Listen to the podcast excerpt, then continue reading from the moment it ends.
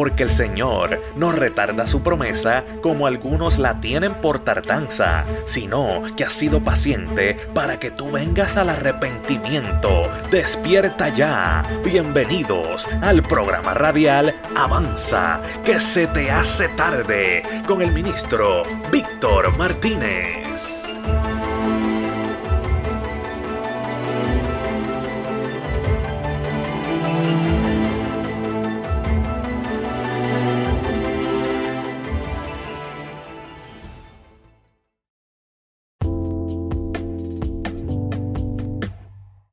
Le bendiga a toda la radio audiencia que nos escucha. Es un, es un gozo para mí compartir con ustedes este momento. Estamos comenzando la temporada 2023 para los podcasts Aplastado Podcast y la Asociación de Evangelismo Podcast. Súper contento y súper felices de entrar en un nuevo año, de entrar en una nueva etapa, donde no solamente vamos a estar predicando, sino vamos a estar tomando tiempo para hablar de muchos temas, muchas conversaciones de diferentes eh, tamaños, diferentes edades, diferente tiempo. Vamos a tratar de ser más productivos que nunca antes en todo nuestro tiempo en los podcasts y en los programas radiales.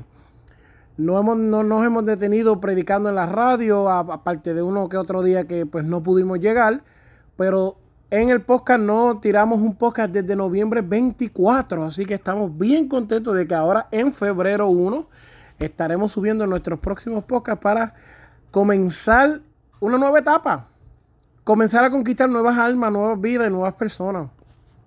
Quiero comenzar hablándote y diciéndote que tengo una palabra de parte de Dios para tu vida en este día. Y quiero que vayas conmigo en Marcos capítulo 8, versículos 34 al 37. Y lo vamos a leer en el nombre de Jesús. Y llamando a la gente y a sus discípulos, les dijo, si alguno quiere venir en pos de mí, niéguese a sí mismo y tome su cruz y sígame. Porque todo el que quiera salvar su vida la perderá, y todo el que pierda su vida por causa de mí y del Evangelio, la salvará. Porque ¿qué aprovechará el hombre si ganara todo el mundo y perdiere su alma? ¿O qué recompensa dará el hombre por su alma? En este momento, yo sé que tú has escuchado este mensaje y que hemos predicado esto muchas veces. Y a través de los podcasts hemos hablado acerca de, este, de estos temas. Pero yo quiero enfocarme en el versículo 36 que dice, porque ¿qué aprovechará al hombre si ganara todo el mundo y perdiere su alma? ¿O qué recompensa dará al hombre por su alma? Y quiero decirte que estamos viviendo en un tiempo bien difícil donde todo el mundo sabe más que tú. Hmm. Donde todas las personas en este planeta Tierra son expertas. Y si eres puertorriqueño, eres experto en todas las materias. Entonces, cuando tú le hablas a las personas y le dices, amigo que me escuchas, ¿tienes tu automóvil asegurado? Sí, está asegurado. ¿Tienes tu casa asegurada? Sí, está asegurada. Tu vida eh, ¿tu salud está asegurada? Sí, tengo salud. Tengo seguro de salud. ¿Tu salvación está asegurada? No sé. Entonces, cuando hablamos del alma, hablamos de lo que tú eres como ser y persona. Hay gente que dice, YOLO, solamente vives una vez. You only live once. Se estás equivocando. Tú vives todos los días y estás forjando una carretera que te llevará a la eternidad en el cielo o a la eternidad en el infierno. Hay gente que cree que cuando su cuerpo muera, ellos acaban. Pero déjame decirte que tu alma es inmortal. O sea que entres para eterno gozo y tranquilidad o vayas a eterno castigo para destrucción. Esa decisión es tuya. Y quiero tomar algunos puntos que he estado hablando con algunas personas ateas que me han traído a la mesa. ¿Por qué tengo que obedecer a Dios si yo no pedí ser creado? Mira, elemental, mi querido Watson. ¿De qué te sirve ganarte el mundo y perder tu alma? Míralo de esta manera. Tú no pediste ser creado. Si tú vas de camino a cualquier lugar y te montas en un automóvil, y el automóvil se rompe por el camino y queda en el olvido, queda en el espacio, queda el carro, el automóvil que vaya, el vehículo, se rompe. Ya no puedes proseguir tu camino. Y se acerca alguien y te dice, montate conmigo, que yo te voy a llevar a tu destino. Si tú no quieres aceptar ese destino, está bien. Pero hay alguien que te está ofreciendo moverte de donde tú estás y avanzar a otro, a otro lugar. O sea que sí, no es tu culpa haber sido creado, al igual que no es tu culpa que el auto se haya roto, pero se te están ofreciendo salida de esa situación. Creo que es un poco más que obvio que deberás de tomarla. Hay personas que me dicen, no hay manera de probar esto, no hay manera de probar lo otro. Déjame decirte que hay manera de explicarte que, que por lógica, si eres una persona que te gusta apostar por las apuestas, por los números estadísticos que no fallan, no importa cuál sea la correlación que haya, si existe o no Dios, todo me indica que es mejor que yo me prepare a que no.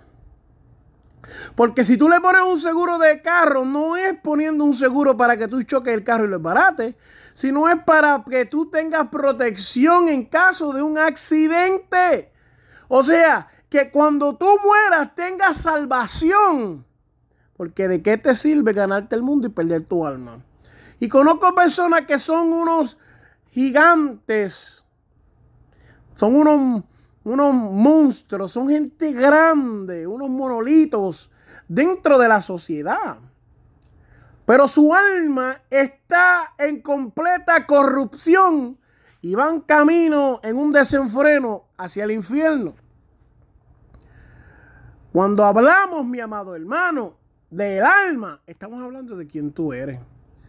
Porque el cuerpo tuyo se puede mutilar y se puede cambiar con apariencia y filtros de Instagram, con operaciones, con maquillaje, con procedimientos estéticos, pero tu alma no se puede cambiar. Tú sabes que si tú naces ahora con la nariz deforme, tú vas al doctor y te la cambian y te la arreglan. Y si antes era fea, ahora es bonita. Tú no puedes ir a ningún doctor para que cambie tu alma.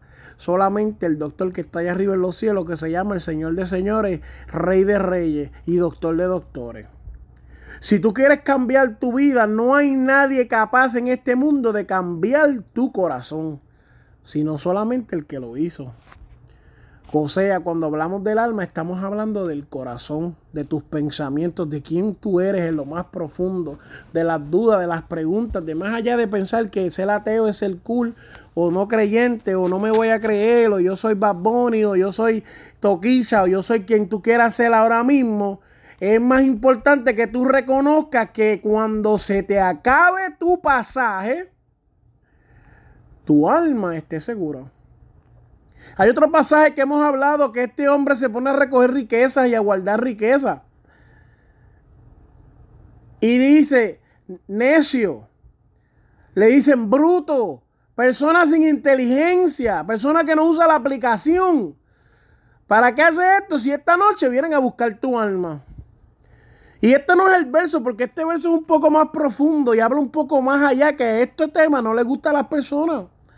Cuando usted le habla a las personas, Jesús le dice a la gente y a sus discípulos, si alguno me quiere seguir, se tiene que negar a él mismo. O sea, tiene que dejar de estar pensando en lo que te satisface a ti y tus placeres carnales.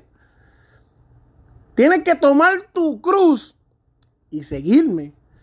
Entonces, cuando hablamos del alma, si lo aplicamos ahora, no del rico necio que estaba este, ahorrando en el granero, si nos aplicamos esto ahora, tenemos que ver. Ay, amado, usted no está entendiendo.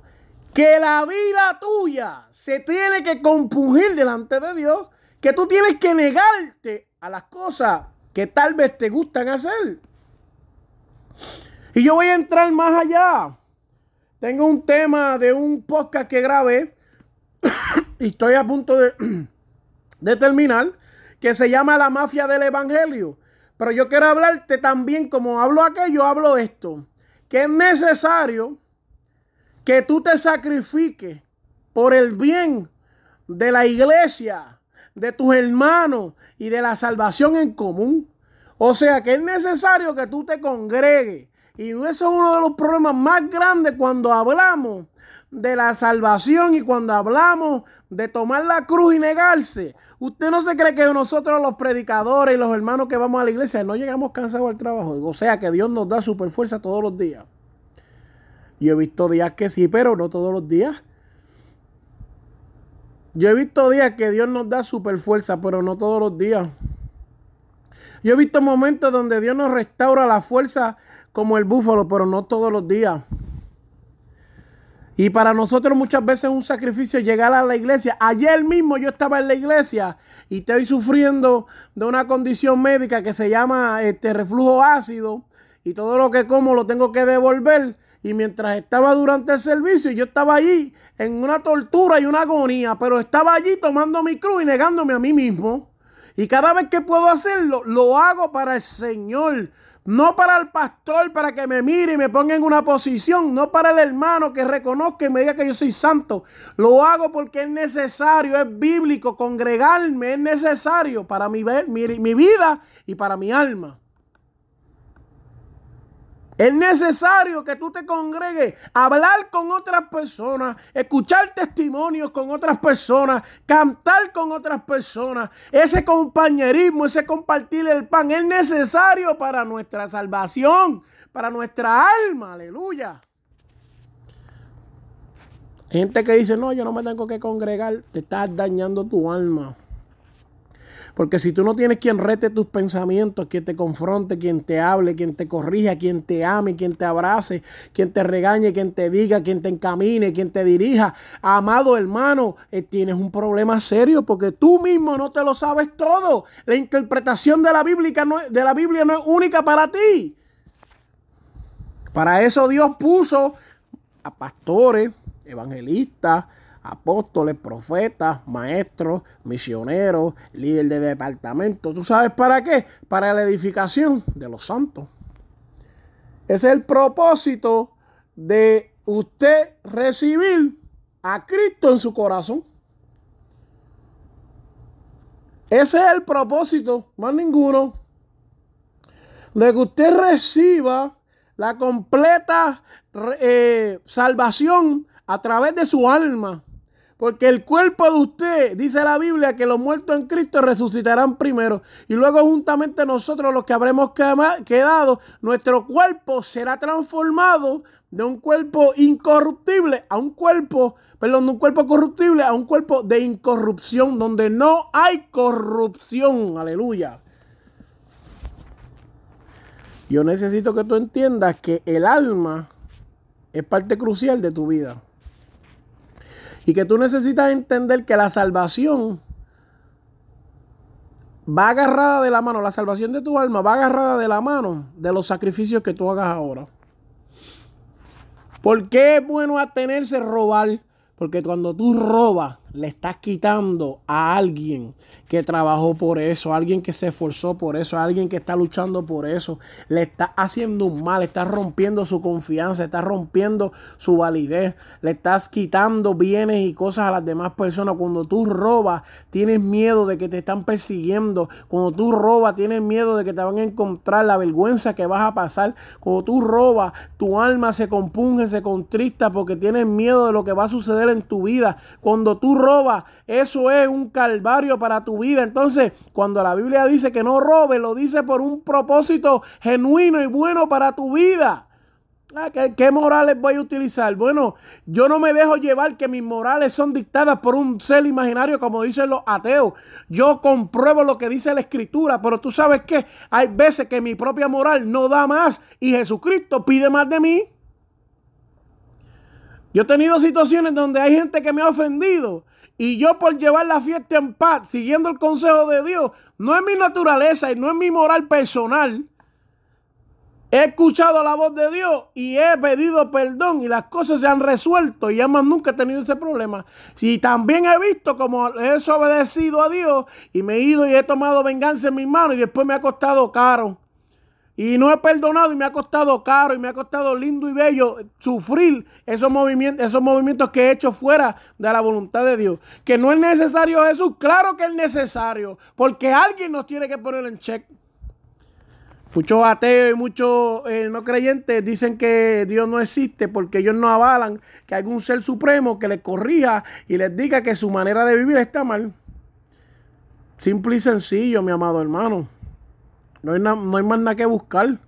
Aquí el problema no es Dios, aquí el problema es tu moral. Aquí no el problema no es Dios y la iglesia, aquí el problema es la manera que tú estás viviendo. Tú quieres tener una esposa y tener un amante por el lado y que nadie te diga nada. Tú quieres estar eh, cobrando y robando en los cupones, y robando en los tases, y robando en esas cosas. Tú no quieres que nadie te diga nada y que nunca la vida te pase factura. Tú quieres vivir de una manera desenfrenada, corriendo todos los días y que el guardia nunca te dé un ticket. Tú quieres vivir haciendo las cosas malas, alejado de Dios y esperar tener resultados perfectos. Pues claro que no sucede así. Porque aunque Dios no existiera, la vida no trata de eso. En la vida tú no puedes ir ganándolas todas, amado hermano. Aunque te voy a decir algo, eso no es. Tú mismo te estás robando la bendición de Dios. Tú mismo te estás haciendo daño al tú creer que tú hacerle daño a otro, tú te vas a satisfacer. Mira, yo conozco personas que le han dado odio contra mí y mi esposa y mis hijos y ahora mismo viven en una completa miseria. Y no lo digo porque yo sea el mejor, es que su vida, dice la palabra, que huye el impío sin que nadie lo persiga. Ay, que vinieron a casa, ay, que me están velando, ay, Dios mío, mira, me, están tirando y mira que están, se pararon al frente y tocaron bocina. Ay, Dios mío, escuché un tiro, ay, se me escapó el gato, se me escapó la perra, ay, Dios mío, ¿qué voy a hacer? Ay, que mira, le dio cáncer a fulana, ay, mira que, ay, mira y para aquí, para allá, todo el tiempo es lo mismo. Y yo no vivo así. Yo no vivo así. Yo no vivo así. Mi vida es totalmente diferente. Tú vive como tú quieras. Sabe que Dios te va a pasar factura. Sabe que la vida te va a pasar factura. Y el enemigo, si tú estás dentro de su territorio, te va a pasar factura. Levanta esa mano y adora al Señor en esta hora. Aleluya. Y es triste pero yo te tengo que hablar la verdad porque yo te amo, amado que me escuchas. ¿Cómo tú me amas sin conocerme? Como Dios me amó.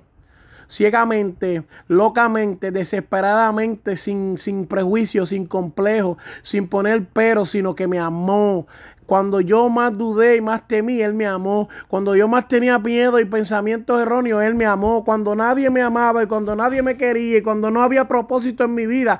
No cuando estaba en la alta y tenía poricuas en Ocara y todas estas otras cosas que tengo ahora, sino cuando yo llegué al, punto más bajo y no tenía nada. Ya no era líder de la, del, del grupo de la comunidad de latinos en Tennessee. Ya no estaba en la universidad, ya no tenía carro, ya no tenía casa, ya no tenía dinero, ya no tenía ropa, ya no tenía droga, ya no tenía mujeres, ya no tenía nada. Ahí Dios me amó. Ahí Dios me amó. Y entendí que su amor era real. Ahí entendí que su amor era real. Pero amado, yo tuve que ponerle mi parte y negarme a mí mismo. Y muchas veces mientras trabajaba, se me aparecieron ofertas eh, que a Dios no le agradan y me tuve que negar a mí mismo. Y muchas veces ya traía hábitos del mundo y tuve que cargar mi cruz por cosas que yo mismo me programé, que me ha costado de, de programarme. Me tomó, me tomó tiempo apoyarme y cargar mi cruz, pero he aprendido a cargar mi cruz. Y sobre todas las cosas, he aprendido a seguir lo que dijo el maestro. Y cuando tú sigues al maestro, no es que tú vas detrás de alguien, no es que tú vas detrás de un concilio, detrás de un pastor, detrás de un evangelista, un profeta, un apóstol, es que tú vas detrás de Dios. Cuando tú sigues al maestro, cuando tú lees el significado de la palabra seguir, es que tú vas detrás de una persona. Tú no puedes ir adelante, tú no puedes ir al lado, tú tienes que ir detrás para ver a dónde esa persona va.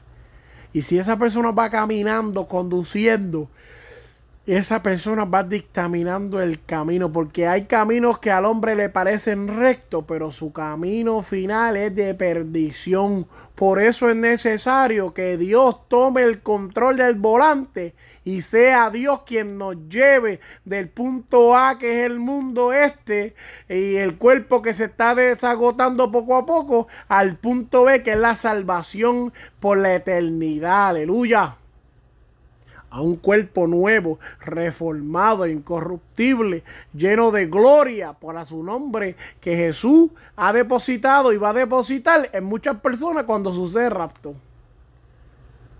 Y yo quiero que tú entiendas, aleluya, que esto es poderoso. Estamos hablando del alma, estamos hablando del alma. Que los pensamientos de tu corazón, la Biblia dice que la Biblia la escritura, la palabra de Dios escudriña hasta el tuétano de los huesos. Aleluya. Hasta lo profundo de tu alma. Llega la palabra. Y hay pensamientos y hay maneras de vivir que a Dios no le agradan. Y Dios te lo muestra a través de la escritura. Como yo, maestro, como yo, pastor, evangelista, eh, apóstol, profeta, como quieras decirme, cómo yo alcanzo la salvación y me niego a mí mismo. Leyendo la palabra. Orando y ayunando.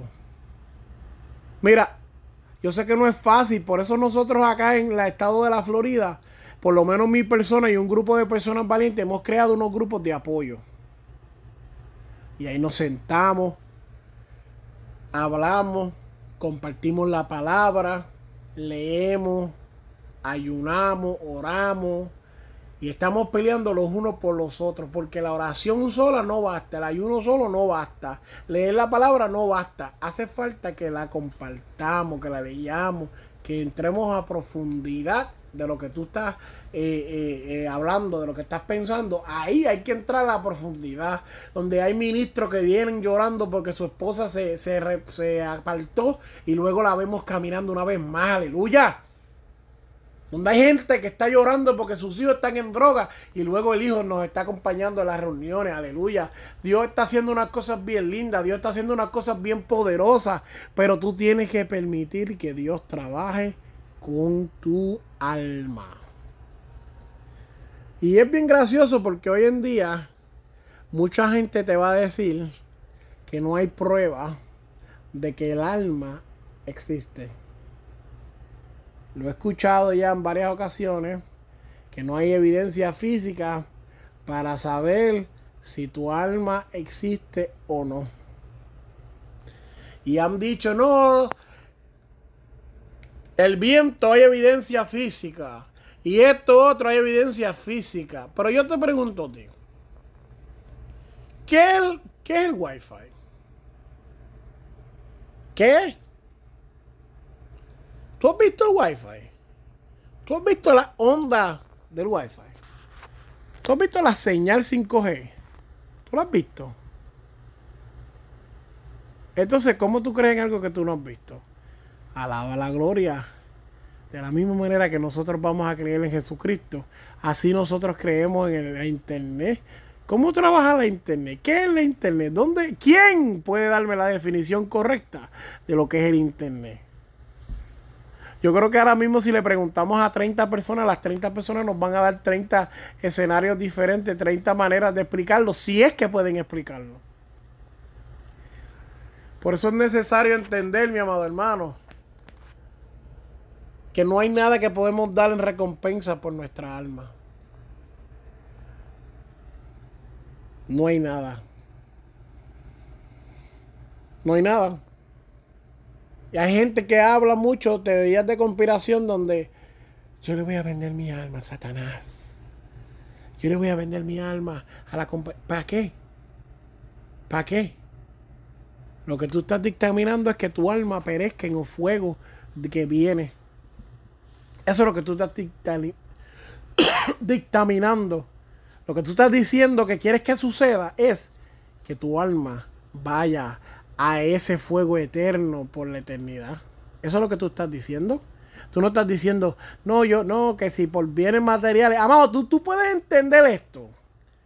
que tú vas a vender tu, tu esencia por un poquito de fama, que la gente te reconozca. ¿Qué trato más porquería? Por tener una cantidad de dinero en el banco que nadie va a ver, que nadie va a poder gastar contigo y que tú no tal vez ni lo, lo llegues a usar. ¿Qué trato tan porquería? ¿Acaso vender tu alma pudiera salvar a un familiar enfermo con cáncer, con sida, con alguna enfermedad que le cueste su vida? No. ¿Acaso con el alma puedes comprar que tus hijos sean buenos hombres y mujeres del futuro? No. ¿Acaso con tu alma puedes traer alegría? Mira, vendiendo tu alma por dinero no te da alegría. Porque si no, todos estos raperos famosos que se han suicidado y todas estas personas que se han suicidado, hubiera sido el trato más grande del mundo. Pero no. Cuando tú miras a estas personas, su alma estaban ahogadas en alcohol, en drogas, en la pornografía, en la sexualidad, la hipersexualización de todo, en una tristeza eterna que no se acaba, porque tú sabes que a tu alma le toca conectarse con Dios. Y cuando no puede conectarse con Dios, crea un vacuum, crea un vacío, crea un dolor, crea una, una ausencia dentro de ti, una deficiencia que causa la muerte. No solamente esta palabra te está exhortando a que tú camines bajo la palabra de Dios, que tomes tu cruz y lo sigas, que te niegues a ti mismo, sino que te está diciendo este es el salvavidas que pudiera llegar hoy a tu vida y cambiarte por completo. Yo sé que el mundo ofrece muchas cosas, porque al igual que tú, yo estoy en el mundo y oro para no caer, porque eso es lo que dice la Biblia. Mira, el que esté firme, mire que no caiga. Oro para no caer, oro para no tropezar, oro para no engañarme, oro para no ser engañado. Pero te voy a decir algo. La salvación de tu alma es más importante que muchas cosas que uno a veces le pone para que sean más importantes. Y me encanta este pasaje porque el Señor eh, comienza diciendo, y le habló a las multitudes, pero también le habló a sus discípulos. Diciéndole, no porque estás en la iglesia ya estás salvo. No porque estás conmigo ya estás salvo. No porque me levantas por la mañana, no porque suena al Calvario, eh, suben al Calvario a orar conmigo, no porque sube aquí, no porque sube allá, a, perdón, no al Calvario, al monte del Golgot, al Getsemaní. Eh, no porque haces esto, ya estás salvo. La salvación depende de más. Wow. Cuando vivimos en una temporada donde si tú eres fiel a tu pastor, a tu pastor, y asistes a todos los cultos y vas a todas las reuniones sociales, puede llegar a un pastorado. Donde yo vengo una temporada de donde Dios te escogía desde el vientre de tu madre, decía tú vas a ser pastor. Y aunque tú no tuvieras instituto y no tuvieras preparación académica, y aunque tú no tuvieras en la iglesia por 100 años y tuvieras ahí el que le limpia los zapatos al pastor, Dios te levantaba como quiera, porque lo que hablaba Dios era más poderoso que cualquier otra cosa en el medio. Y los pastores que andaban bajo la voluntad de Dios se acataban a lo que Dios decía. Hoy en día, levántate tu pastorear bajo el poder de Dios para que tú veas. Hazlo. Al que la misma gente tuya te va a meter el pie. Te van a decir, si no te unes conmigo, no puedes hacerlo. Si no estás bajo mi cobertura, si no estás bajo mi protección, gloria a Dios por los pastores que todavía están dando la batalla y levantando líderes y levantando ministros y levantando gente de Dios. Gloria a Dios por esa gente que no tienen que irse a 3, 4, 5 horas, sino de su iglesia. Levantan líderes y sacan prospectos para que Dios se glorifique, para que su alma, ¿verdad? estas personas pueden alcanzar a otros y ayudarlos y ministrarles. Eso es lo que pide Dios de nosotros. Pero yo voy a decirte algo, yo creo que hemos concluido. yo te voy a decir la verdad. Llegará un día que nos vamos a presentar todos delante de Dios, sea para juicio o sea para recompensa. Y el día que te presentes delante de Dios para juicio, este audio va a sonar, instándote a que veles por tu alma, que Cristo viene, que el cielo y el infierno son reales, que hay un Dios pero también hay un diablo, que es mejor vivir en santidad y siguiendo lo que dice Dios a tu alma que vivir en el contrario total de su palabra. Por eso yo te invito a que si en esta hora tú no has aceptado al Señor, nos escribas para hacer la oración de fe por ti y puedas aceptar al Señor. Muchas gracias, mi amado hermano, por todo lo que hemos hecho en este día, por toda la palabra que hemos recibido. Quiero darle fuerte, un fuerte aplauso a nuestro Señor. De ahí donde usted esté, empieza a aplaudir y dele gracias a Dios por lo que Dios está haciendo. Dios puede cambiar tu panorama y hacerlo mucho mejor. Yo quiero decirte que donde estás ahora mismo no es tu final. Esta prueba no es para matarte y que el tiempo todavía no se ha acabado tienes todavía esperanza en Cristo Jesús. Un fuerte abrazo a mi familia de mi salvación radio.com, la mejor radio de Georgia y para la gloria y para la honra del Señor. Dios me lo bendiga, mi amado hermano.